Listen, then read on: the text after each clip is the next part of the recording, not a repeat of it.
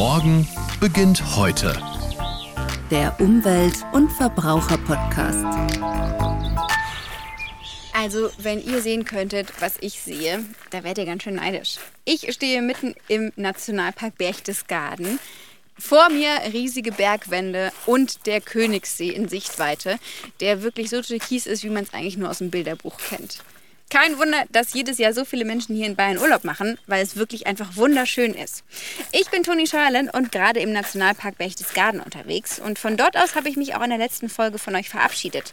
Wir haben uns nämlich den Weg des Wassers angeschaut. Von der Eiskapelle direkt an der Watzmann-Ostwand bis hin zum Eisbach.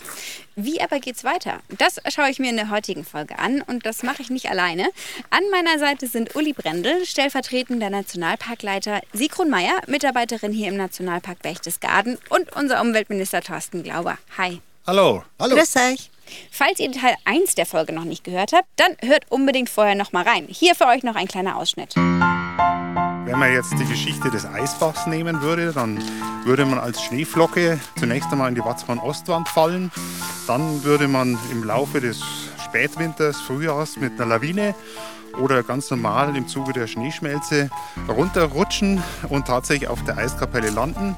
Dort dann auch wieder abgeschwemmt werden und dann zum Teil oberirdisch, aber zum Teil auch unterirdisch irgendwann einmal im Königssee landen. Wasser ist natürlich hier am Eisbach durch die Gletscherschmelze ein Hauptbestandteil des Nationalparks und ich sage mal, Wasser ist Leben und ohne Wasser eben kein Leben. Das zeigt auch die Wichtigkeit für die Natur und natürlich für die Artenvielfalt und für uns als Menschen, um überhaupt da sein zu dürfen. Wir waren in der Nähe der Eiskapelle an der Watzmann-Ostwand und danach beim Eisbach. Was ist denn unsere nächste Station, Uli? Ja, der Eisbach kommt natürlich auch irgendwann einmal in den See. An die Stelle gehen wir jetzt, da an den Schwemmfächer, wo also der Eisbach sich in den Königssee ergießt. Unterirdisch oder oberirdisch, je nachdem, aber bestimmt spannend. Warum heißt das denn eigentlich Eisbach-Delta? Naja, wenn man sich jetzt mal die Vogelperspektive vorstellt und diesen Halbinsel St. Bartholomä anschaut, dann sieht man sehr schön, dass diese Halbinsel nur dadurch zustande gekommen ist, dass der Eisbach Schotter aus dem Gebiet des Watzmanns nach äh, unten trägt und dieses Delta, diesen Schwemmfächer bildet.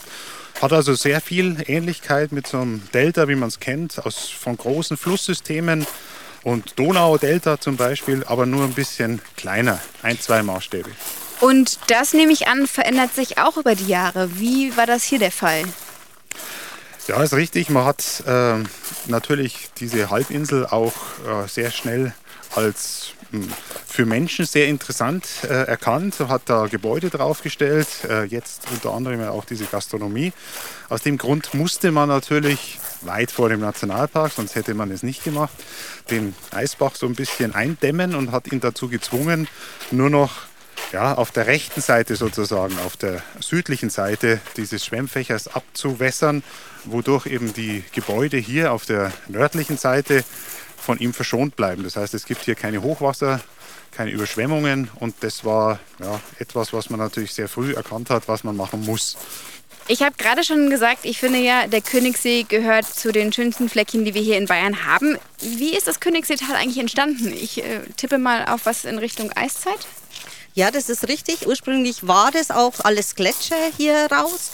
Auch diese Abtrennung vom Obersee zum Königssee ist quasi der Überrest von einem Gletscher gewesen.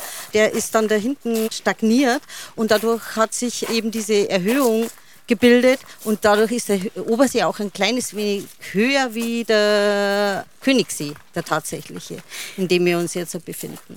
Und dieses Gestein wurde einfach unterirdisch quasi abgeschliffen. Ja? Und da das jetzt halt kein Karstgestein ist, wo das Wasser versickert, hat sich das eben dann so ausgeschürft quasi. Also laienhaft erklärt. Jetzt ist der Königssee natürlich auch für seine unfassbar schönen Farben bekannt. Also so einen türkisenen See sieht man wirklich selten. Thorsten, wie schützen wir denn das Wasser hier bei uns in Bayern, damit es auch weiterhin so aussieht? Jetzt muss man sagen, der Königssee wird ja gespeist durch den Gletscher beschrieben, die Schneeflocke, die über den Eisbach, über das Delta in den Königssee kommt. Und der Königssee hat in Bayern, wie doch viele Gewässer, echte Trinkwasserqualität. Und das zeigt auch, ähm, wie wichtig es ist. Jetzt ist es hier natürlich Nationalpark. geschützter Naturraum und deshalb natürlich auch durch die Gletscherschmelze eine wunderbare Wasserqualität. Je mehr Menschen drumherum wohnen, je stärker wir wirtschaften, umso stärker wir natürlich diesen Raum nutzen, ist die Herausforderung, Wasser zu schützen, immer größer. Bayern ist da anders aufgestellt als andere Bundesländer. Wir haben in Bayern mehr Wasserversorger wie Gemeinden in Bayern. Und damit ist klar, dass das Trinkwasser ganz lokal überall gewonnen wird. Und der lokale Wasserschutz ist ein ganz wichtiger. Und der wird in Partnerschaft gelebt aus den lokalen Wasserversorgern und natürlich denen, die dort wirtschaften, den Landwirten, den Grundstückseigentümern und natürlich durch Trinkwasserschutzgebiete. Und nur so ist es möglich, die hohe Qualität an Trinkwasser wirklich äh, bereitzustellen. Und wir schaffen es damit, dass wir über lange Wege trotzdem auch Wasser transportieren, indem wir Regenwasser sammeln an zwei großen Stauspeichern in Bayern und führen dieses Wasser dann den Bürgern bis zum Wasserhahn. Und Wer den Wasserhahn aufdreht, bekommt Trinkwasserqualität in Bayern. Und deshalb, man braucht gar nicht zum Supermarkt und dort Wasser kaufen. Das Trinkwasser, das aus dem Wasserhahn kommt, ist beste Qualität. So, der Königssee ist schon in Sichtweite. Wir laufen mal hin und währenddessen gibt es für euch wirklich interessante Fakten über den Königssee. Schiff Ahoi. Der Almabtrieb am Königssee ist jedes Jahr ein großes Highlight. Rund 30 Kühe grasen den Sommer über auf den Almen am Südufer des Königssees und des Obersees. Der Weg dorthin und auch wieder zurück ist nur über das Wasser möglich. Mit großen ebenerdigen Transportschiffen, sogenannten Landauern, werden die Kühe transportiert. Das ist einmalig im gesamten Alpenraum. Früher wurden die Kühe sogar über den Königssee gerudert. Eis, Eis, Baby. Der zugefrorene Königssee. Ein seltenes Naturerlebnis. Weil der Königssee sehr groß und vor allem tief ist, friert er im Schnitt nur einmal in zehn Jahren zu. Zuletzt ist das 2006 passiert. Wenn der See zufriert und sich eine entsprechend dicke Eisschicht gebildet hat, wird der See für Fußgänger und Langläufer freigegeben. Rekordverdächtig. Die Watzmann-Ostwand gilt mit einer Wandhöhe von 1800 Metern als die höchste durchgehende Felswand der Ostalpen. Ganze 410 Mal hat übrigens der Berchtesgadener Bergführer Heinz Zempsch die Ostwand durchschritten. Er ist damit der König der Watzmann-Ostwand oder wie er auch gerne genannt wird, der Hausmeister. Ja, und wenn man mal hier steht, direkt am Königssee, dann kann man es fast nicht glauben, wie schön es wirklich aussieht. Also eigentlich so, als würde man mitten in einem Gemälde stehen. Glasklarer, türkisener See, umgeben von einer ja, Bergkulisse, die wirklich einmalig ist. Was ist denn das Besondere am Königssee, beziehungsweise was gibt es hier für Tier- und Pflanzenarten so zu finden? Also Pflanzenarten, vor allen Dingen hinten bei diesem Schwemmfächer, wo wir ja jetzt waren, das da Gebirgspflanzen wachsen, die normalerweise im Hochgebirge sind, wie Silberwurz, Enzian, Primeln oder Alpenaurikel. Das sind lauter Pflanzen, die eigentlich erst in höheren Lagen, also über 1000 Meter, sichtbar sind. Und die kommen aber durch den Schnee und durch diese Schneeschmelze quasi mit runter bis zum See hin. Gerade im Frühjahr, wenn man hier eben wandert, um die Seeufer entlang, sieht man diese ganzen Pflanzen und es ist einfach wunderschön. Ist der Weg des Wassers im Königssee eigentlich zu Ende oder geht er noch weiter? Wäre schlimm, wenn er zu Ende wäre, dann würde die Badewanne irgendwann überlaufen.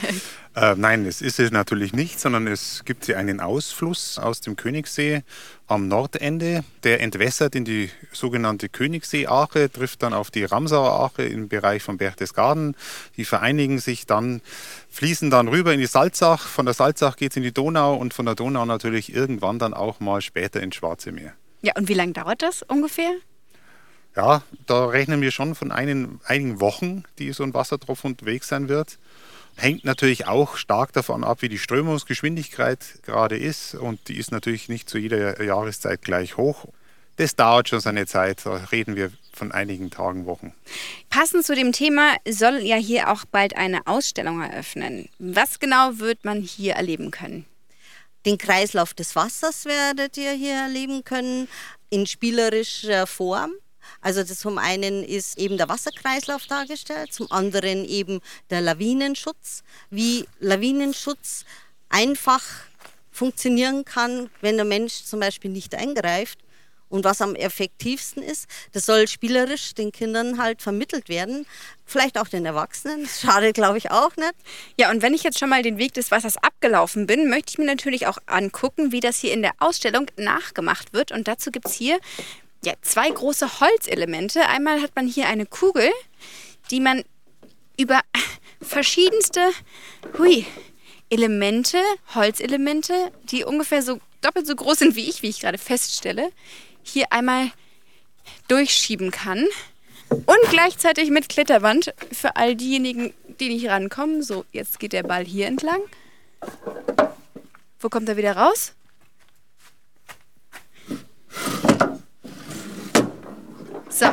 Da kugelt der Ball weiter.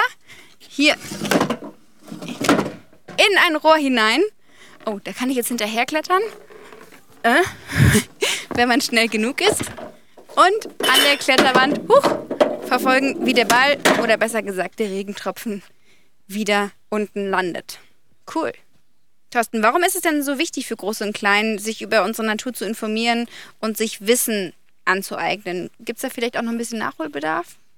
Wird ja hier im Nationalpark in vorbildlicher Art und Weise gemacht, äh, alle groß und klein erfahren und ganz jung ähm, an die Hand zu nehmen. Es ist natürlich gut, dass wir in unserem Alltag uns Gedanken darüber machen, warum wir überhaupt hier sein dürfen und wie auch unsere Lebensgrundlagen wir natürlich gemeinsam schützen. Und deshalb ist eine Information ganz wichtig ich selbst habe für mich die Erkenntnis gewonnen, natürlich, dass wir durch den Wandel auch mit der Natur leben, also durch den Verlust an Landwirtschaft über die Jahrzehnte hinweg, ist natürlich das Leben mit der Natur immer weniger geworden. Man kauft ein im Laden ohne dass man weiß, wie das Lebensmittel eigentlich wirklich produziert und hergestellt wurde. Und damit wird natürlich auch das Verständnis für mit der Natur leben immer stärker zurückgedrängt. Und wir müssen es aus ganz verschiedenen Kanälen wirklich wieder ins Bewusstsein rücken. Und das ist unsere Aufgabe, die wir gemeinsam vor uns haben. Das geht in der Schule, das geht mit unseren Umweltbildungsstationen, das geht mit den Infostellen, das geht mit den Frauen und Männern, die draußen im Nationalpark, die Rangerinnen und Ranger, die wirklich ansprechbar sind.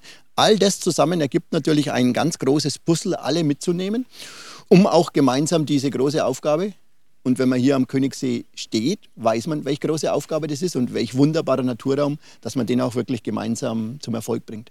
Ja, nach so einem Tag im Nationalpark Berchtesgaden muss man wirklich sagen, man muss richtig dankbar sein, dass wir sowas hier in Bayern haben, dass man sowas hier erleben kann, dass es quasi um die Ecke ist und man wirklich vom Anfang bis zum Ende sogar nachvollziehen kann, wie hier das Wasser von den Bergen in den See kommt.